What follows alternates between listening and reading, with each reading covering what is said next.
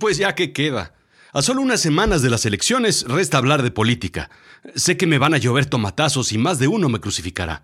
Espero no quedar bien con nadie y quedar mal con todos. Me lo han pedido mucho y, me, me resistía. Pero de política y elecciones están llenos los panteones. Yo soy Rodrigo Job y yo te cuento.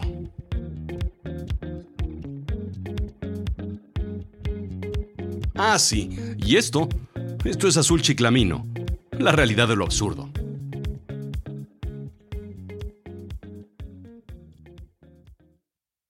Cuenta Philosophy Now que un barco que navega se encuentra en un conflicto. Todas las personas que están a bordo, pasajeros y tripulación, cuestionan las habilidades del capitán a pesar de ser un excelente navegante. Deciden hacer una votación y elegir quién será el nuevo líder de la travesía ganando los más escandalosos, gritones, estruendosos y pirotécnicos, a pesar de no tener las habilidades requeridas. La disciplina y el orden se disuelven en el desorden, terminando en un crucero de borrachos y placeres, más que en una embarcación racional, organizada y certera. Y no es que esté mal, de hecho suena bastante divertido. De hecho, sí compraría un boleto para esa embarcación, sin embargo, para fines prácticos, digamos que la anarquía no funciona. En su obra La República, Platón describe en la voz de Sócrates las preocupaciones de este hacia la democracia, haciendo la anterior analogía, el barco de los necios. Podemos ver tres problemas. En primer lugar, pueden ejercer su voto quienes intelectualmente estén menos preparados. Segundo, está a disponibilidad de ser votado el menos capacitado para dirigir la embarcación. Y tercero, y probablemente la peor de todas, el alcohol no durará todo el viaje, y ya no digamos de la botana y de las monedas para la rocola. La democracia está condenada a siempre perder y tiende a ser inestable, dice Sócrates. Ofrece libertad pero a cambio de una falta de arte de gobernar. Platón argumenta que en un sistema donde el Kratos, el gobierno, cae en manos del demos, el pueblo, sin garantizar que los mejores capacitados sean los que administren los asuntos públicos o incluso que elijan quién llevará a cabo las funciones. Así es como terminan dominando de forma absurda, tomando decisiones irracionales y mal motivadas, convirtiéndolo todo en un circo loco. Incluso que la democracia puede tender a la tiranía en algún momento. Por eso, arremete Sócrates, no todos deben tener el mismo derecho de tomar el control de la política, y mucho menos la capacidad de votar. Y tú pensarás que de cierta forma, pues Sócrates tenía razón. Pero de pensar a decir, pues hay mucho espacio y no está bien. Porque tu compadre será lo que sea y será como sea, pero pues pues como que no está muy bien de sus facultades como para andar votando, y ya no se diga de que voten por él. En fin, sí, Sócrates odiaba la democracia. Jonathan Wolfe, filósofo del University College London, resume lo anterior en una frase. Gobernar es una habilidad como la medicina o la navegación. Es racional dejar el ejercicio de las habilidades a los expertos. En una democracia, sin embargo, la gente gobierna y la gente no es experta. Por lo tanto, la democracia es irracional. Por supuesto, muy gallito, muy gallito, muy envalentonado acá el Sócrates, es enjuiciado al final por alebrestar a la juventud con sus pensamientos irracionales. Posteriormente tiene la posibilidad de escapar de Atenas, indica Time Magazine, le arman un plan complotesco de soborno a los guardias para que salga corriendo por la puerta de atrás y se esfume en el horizonte. Pero decidió quedarse, enfrentar su juicio y ni siquiera defenderse. Muere en sus propias manos al ingerir unos gramos de cicuta, que combinada con la Coca-Cola de dieta dicen que es peligrosísima. Lo que argumentaba a Sócrates era la necesidad de un voto sabio, pero también de un político calificado. No hay ninguna de esas dos porque eh, tenemos todos el mismo derecho, desde el más estúpido en gobernar hasta el más ignorante, iletrado o desinformado en votar. Y ojo, no pretendo aquí ofender a nadie. Bueno, sí un poquito tal vez al gobernante ignorante. Indica Angie Hobbs, PhD en Filosofía Antigua de la Universidad de Sheffield, que Platón plantea una advertencia saludable. La democracia puede evolucionar en una tiranía por un demagogo oportunista. Según la Real Academia de la Lengua Española, la demagogia es la política que consiste en ganarse con halagos el favor popular. Es, digamos, el... Eh, ¡Qué bárbaros! Ustedes son un pueblazo de primera. Y no se lo digan a los del pueblo de al lado, pero qué chulada de pueblo son. Como que hasta el aire se respira distinto, como que es más fresco, como que si lo fabricaran aquí, oigan, qué bárbaros, ¿cómo le hacen? El demagogo gana poder por medios democráticos, continúa Hobbes, afirmando ser un cercano amigo, un defensor, un paladín del pueblo, y haciendo promesas salvajes. En particular ofrece cantidades embriagadoras de limpio espíritu de independencia. Cualquiera que se oponga al demagogo es etiquetado como enemigo del pueblo y es exiliado o asesinado. Tales tácticas naturalmente crean enemigos genuinos y el demagogo rápidamente adquiere un gran guardaespaldas y finalmente un ejército privado. Los conflictos externos también se agitan para mantener a las personas que necesitan un líder fuerte.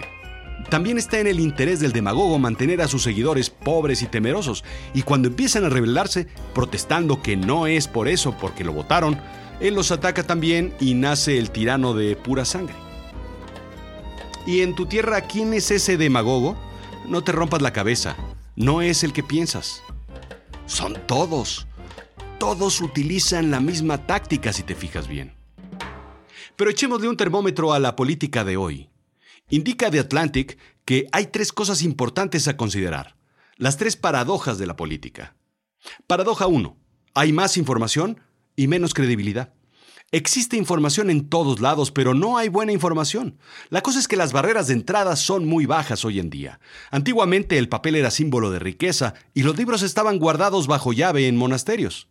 El conocimiento era valorado y crearlo era costoso. Crear y manipular conocimiento es sencillo hoy en día. ¿Buscas una encuesta? Simple. ¿Cómo quieres el resultado? Yo te las armo. Paradoja 2. Más conectividad, menos cortesía. Hoy casi todo el mundo está en línea. Para el 2020, habrá más personas con teléfonos celulares que con agua corriente. En el edificio del Parlamento del Reino Unido, los asientos en la Cámara de los Comunes están diseñados para separar a la oposición al menos dos largos de espada del partido gobernante, por aquello de las dudas. Hoy en día se dice en redes sociales lo que antes no se decía frente a frente. Incluso los comunicadores profesionales usan un lenguaje que hace algunos años no hubiera sido aceptable y todo bajo el pretexto de, pues es mi opinión. Paradoja 3. La sabiduría de las multitudes, la duplicidad de las multitudes.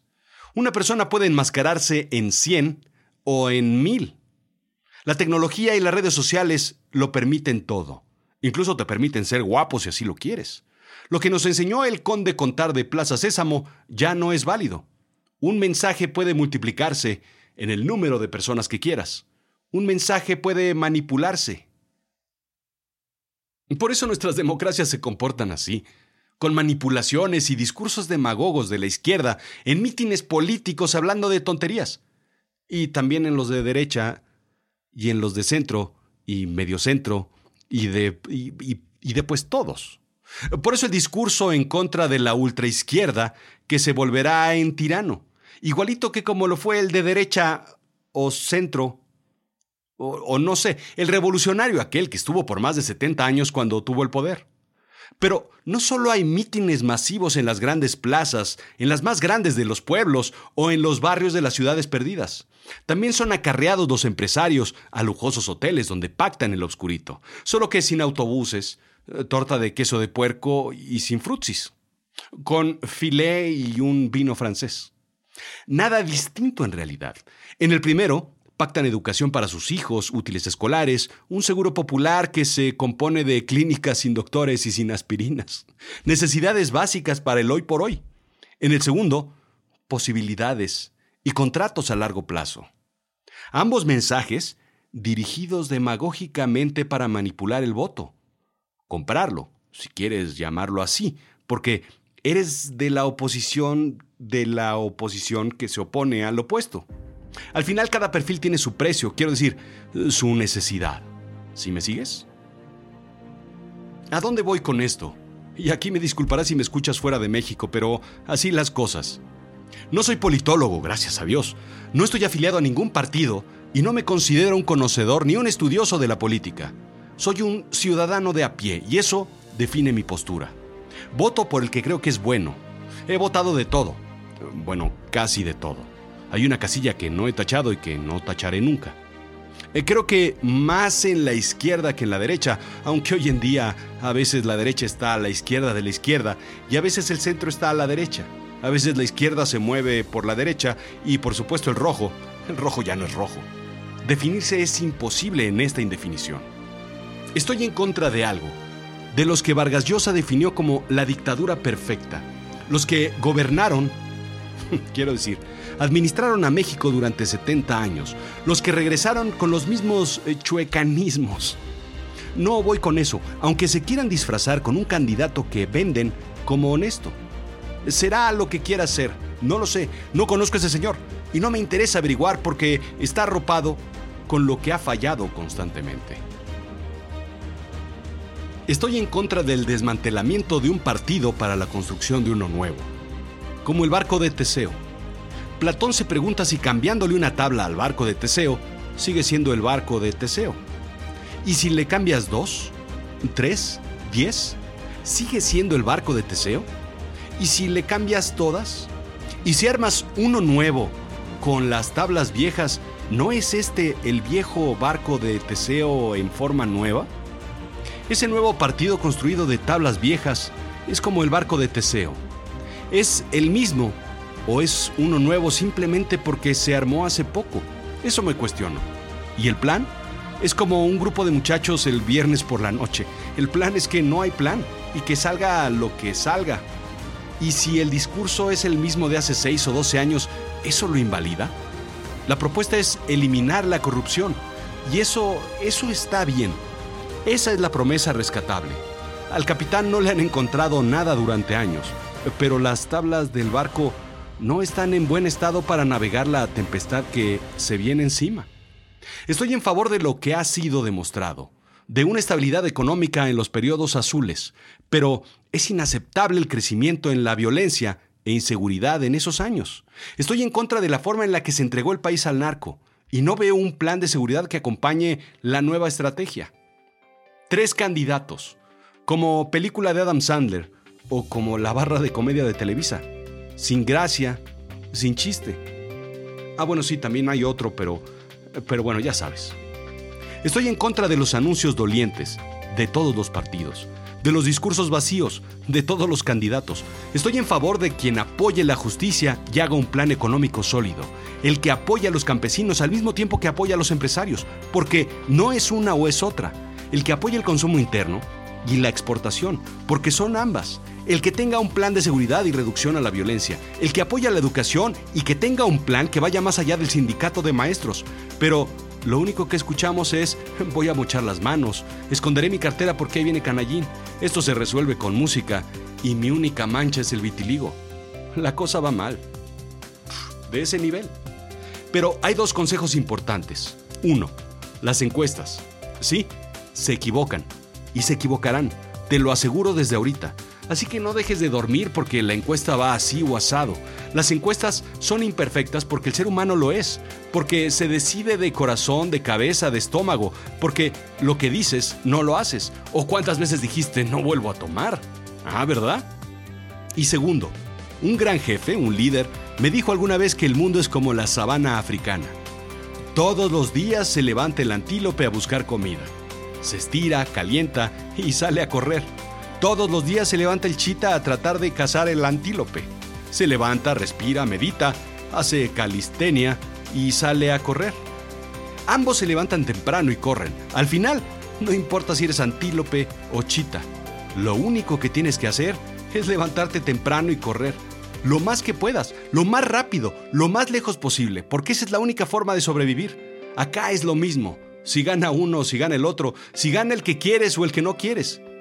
Pase lo que pase, tendrás que levantarte temprano, estirarte, calentar y trabajar porque tienes que sobrevivir y tienes que echar a andar al país. Esto fue Azul Chiclamino, la realidad de lo absurdo. Yo soy Rodrigo Job y espero haberte decepcionado el día de hoy. Sígueme en Twitter, arroba rodrigo-job, en Instagram, rodrigo-job y sígueme también en YouTube. Ayúdame calificando con 5 estrellas, regálame corazoncitos, pulgares y sobre todo suscríbete porque pues de esto vive este programa. Gracias.